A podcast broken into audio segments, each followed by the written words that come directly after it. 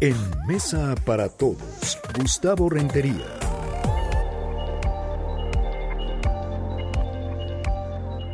Gustavo, querido Gustavo Rentería, qué gusto saludarte, ¿cómo estás? Hola Manuel, bien. Déjame aprovechar viaje contigo, Gustavo, y platicar de Enrique Peña Nieto, que de nuevo está en el radar de la justicia. Enrique Peña Nieto, que podríamos o no desligarlo de Emilio Lozoya, exdirector de Pemex, uno de sus más cercanos colaboradores, incluso su coordinador de campaña a nivel internacional en la elección de 2012, detenido en Málaga, en España. ¿Podemos o no desvincularlo? Te lo pregunto porque ayer trascendió, el Wall Street Journal así lo publicó, que el radar de la justicia podría alcanzar al expresidente.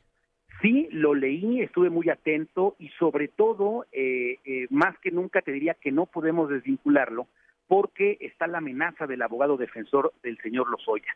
Eh, como será juicio oral, juicio oral en, en, este nuevo código penal acusatorio, pueden citar a declarar a quien ellos deseen.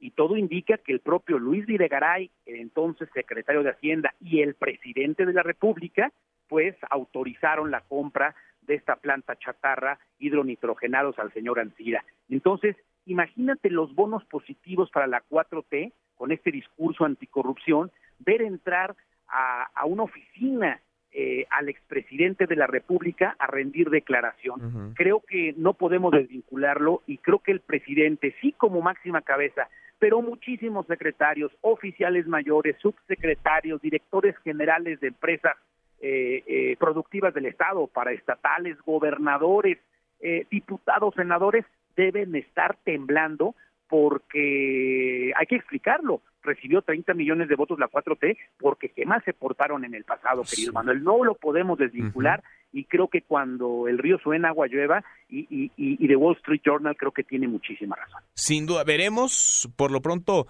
el propio Javier Cuello Trejo, el abogado de Emilio Lozoya, ha dicho que su jefe, que su cliente no se mandaba solo, que recibía instrucciones de quién más, si no es del presidente en turno, del presidente Enrique Peña Nieto, aunque hoy en la mañanera dijo Andrés Manuel López Obrador que él no tiene noticia, que él no sabe si hay o no una investigación, que tampoco le cuentan todo, pero que él no interpondría alguna especie de demanda, de denuncia en contra de ningún expresidente. Lo hemos escuchado en otras ocasiones. Dice él que la venganza no es su fuerte, que si se lo pide la gente, entonces sí, pero de él no va a salir, no va a emanar este deseo de ir por algún expresidente, se llame como se llame.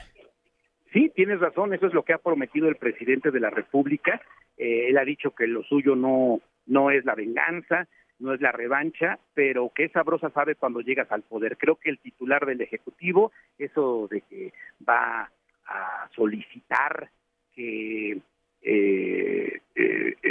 a mano alzada o con una encuesta lleven o no al paredón a los expresidentes, me parece una faramaya, pero creo que tiene una gran decisión política, sobre todo rumbo al 2021. El presidente de la República como tú sabes, quiere ganar eh, las 500 curules, las 500 posiciones en la Cámara, los 15 diputados federales, corrijo, los 15 gobernadores en juego, y metiendo al bote a un pez gordo, no un charalito, ¿eh? a un pez gordo, imagínate los votos que le podrían producir. Y creo que él, desde esas oficinas enormes de Palacio Nacional, maquiavélicamente lo está pensando. Él sí sabe de política y él sí sabe de elecciones. Veremos, estamos platicando por lo pronto el radar de la justicia ya no solo apuntaría hacia el expresidente, lo estaría centrando cada vez más todos los caminos o muchos de los caminos conducen a Enrique Peña Nieto. Gustavo, un abrazo, gracias como siempre. Te mando un fuerte abrazo y un saludo a tu amplísimo público. Buenas tardes y buen provecho. Muy buenas tardes también para ti, muy buen provecho